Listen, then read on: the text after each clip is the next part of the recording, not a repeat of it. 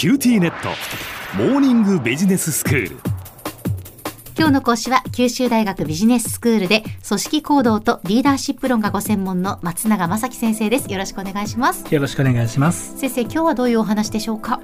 前回ある金額を2人で分け合う最後通帳ゲームにおいて人は自分の分け前が少なくなる提案を相手からされると本来ならいくらかでもお金をもらえるだけで儲けもののはずなのにあえてそれを投げ打って自分も相手も報酬がゼロになる選択をするというお話をしました。はい。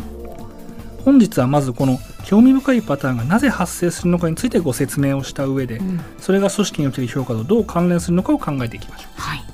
元でゼロで得られるはずの報酬をあえて捨ててまで気に食わない提案を拒否するのはなぜなのか。うんまず考えられるのは以前結果に関する構成についてお話しした際に触れた社会比較の影響です。はい。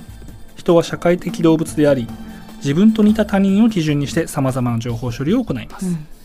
自分と大差ないはずの誰かが明らかに自分よりも高い報酬を得ていると激しい不公平感を覚えそれに反発をするということが社会心理学の研究で明らかになっています。はいこの観点からは組織における評価は単にあるメンバーの仕事ぶりとそれに対してなされる評価の内容という2者の見合いだけでは済まないという洞察が得られます、うん。なぜなら評価を受けたメンバーは自分と同じような仕事をした同僚がどの程度の評価を受けたかも勘案した上で公正であるあるいは不公正であると感じるからです、うん。しかしこれだけではなぜあえて自分の評価をゼロにしてまで気に食わない提案を拒否するのかを説明しきることはできません。うんそこで現在主流の経営学や心理学で注目されているのが公正世界仮説という考え方です。公正世界仮説ですか？ちょっと物々しい名前なんですがご説明しますね。はい。人は基本的にこの世界は予測と理解が可能な秩序にのっとった安定した場所であってほしいという願望を抱いている。うんうん。というのが公正世界仮説のテーマというふうになります、はい。まあ、誰だって理由なく傷つけられたりとか理不尽に所有物や権利を奪われたいといったことは嫌ですよね。うん。もちろん実際にはまあ悲しいかな時として理不尽な出来事が起こってしまうのが現実ではあるもののうん。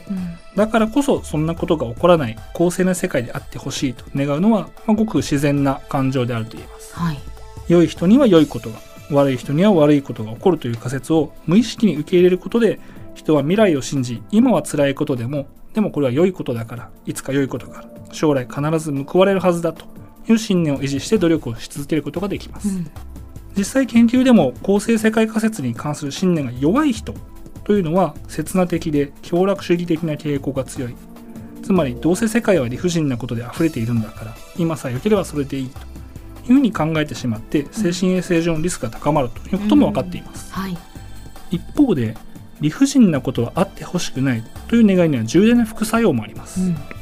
それは実際に理不尽な目に遭った人に対してそんな報いを受けたからにはきっとその人自身にも何かそれなりの落ち度があったに違いないと被害者を責める心理は生じがちなことです。ああこれは危険ですね。例えば痴漢やハラスメントいじめなどの被害者に対して100%の加害者も100%の被害者もいないとか被害に遭った側にもきっと何かしらの原因があったんじゃないかとか思い込みがちなのはこの副作用の影響が大きいと思われます。また公正世界仮説への信念は理不尽な不幸と同じぐらい不当な利益に対しても激しい心理的な反発をもたらします。はい。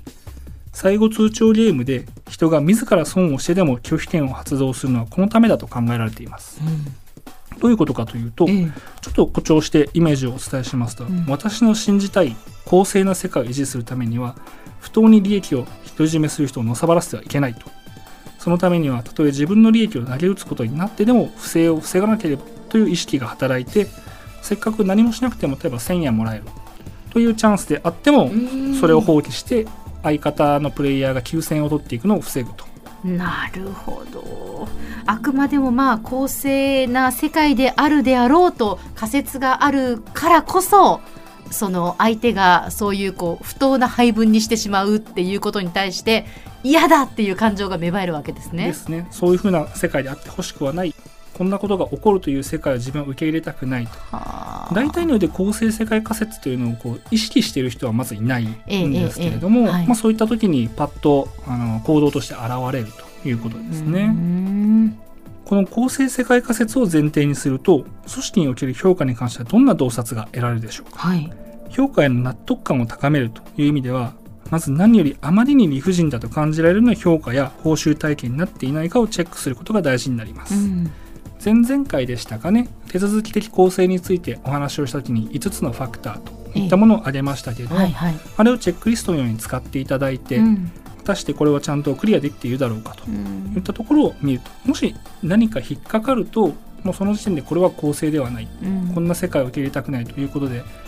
本人にもなぜそれが嫌なのかわからないというレベルで不満が生じることがあります。その上で個人的にはもう一つ組織が掲げる大義というのも非常に重要だと考えています。ほう。というのもこれまで何度もお話ししてきた通り人には認知バイアスがありどんな評価報酬を設定したとしてもそれを受ける側には必ず何かしらの不満が残ることが想定されます、うん。今お話ししたようにファクターを使ってチェックリストのようにして確認をしたと。全部クリアしてるはずだと。ええ。じゃあそれで不満がゼロになるかというと多分そうではないんですね。やっぱり何かしら残ります。はい。ただそうした時に人にはもう一方で勝利を捨てて大義を見るというか大きな理想に目線を合わせていると細かい理屈抜きにして頑張れるという側面もあります、うん。なので共感をすることができるような理想、ビジョンといったものをちゃんと伝えることができていれば、はいはい。まあ、。細かい点では言いたいことはいろいろある。うん。んだけれどそれを超えた理想をみんなで追求しているんだと。だから頑張ろうと。うん。いうふうに感じられる。こんな状態であれば評価について大きな不満は出にくいものです、うんその意味で組織のリーダーにはメンバーが深く共感できるような大義名分を掲げてそれを発信していくことが求められるんではないでしょうか。では先生今日のまとめをお願いします。人にはこの世界は予測と理解が可能な秩序にのっとった公正な場所であってほしいと願う性質があります。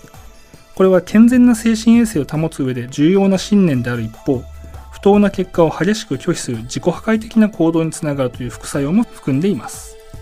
評価に関する公正感を高めるためには理不尽に思われる評価や報酬制度を改めた上で細かい不満を超えて組織のメンバーが共感できる大義を掲げることが効果的だと思われます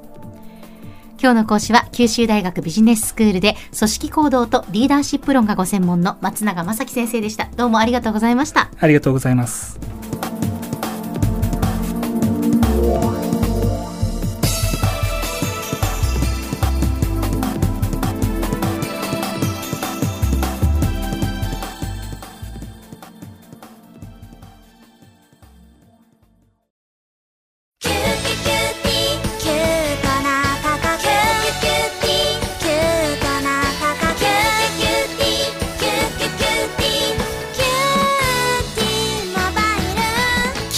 格のキューティーモバイル。月々税抜き990円から。お近くのショップまたはウェブへ。